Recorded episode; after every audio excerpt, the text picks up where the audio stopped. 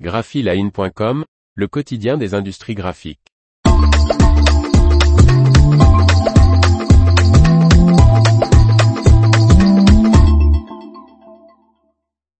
Mise à jour des bonnes pratiques de fabrication de la sécurité alimentaire. Par Martine Lauré. Ces bonnes pratiques de fabrication permettent aux papetiers d'assurer la production de produits répondant aux normes européennes de sécurité alimentaire et de satisfaire à la demande de production durable. La CEPI, Association européenne des industries du papier basée à Bruxelles, vient de mettre à jour les directives sur les bonnes pratiques de fabrication. Publiées en 2010 avec celles concernant le contact alimentaire déjà réactualisées, ces lignes de conduite, pionnières à l'époque de leur publication, sont aujourd'hui une référence dans le secteur du papier.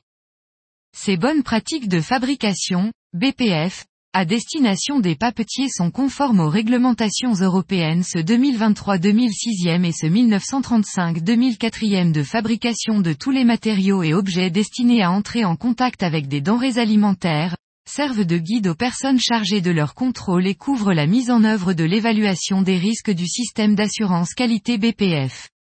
Les bonnes pratiques de fabrication ont un rôle primordial à jouer dans la gestion des risques, précise Jory Ringman, directeur général de la CEPI.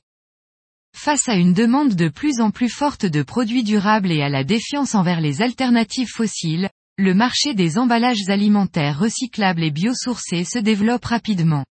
Et la mise à jour des BPF tombe à point nommé dans ce contexte d'amélioration d'économie circulaire. Jory Ringman souligne que les BPF, servent également le passage progressif à des alternatives durables, renouvelables et recyclées. Car rappelons-le, le papier et le carton possèdent deux atouts majeurs question recyclabilité par rapport aux autres matériaux utilisés pour le contact alimentaire.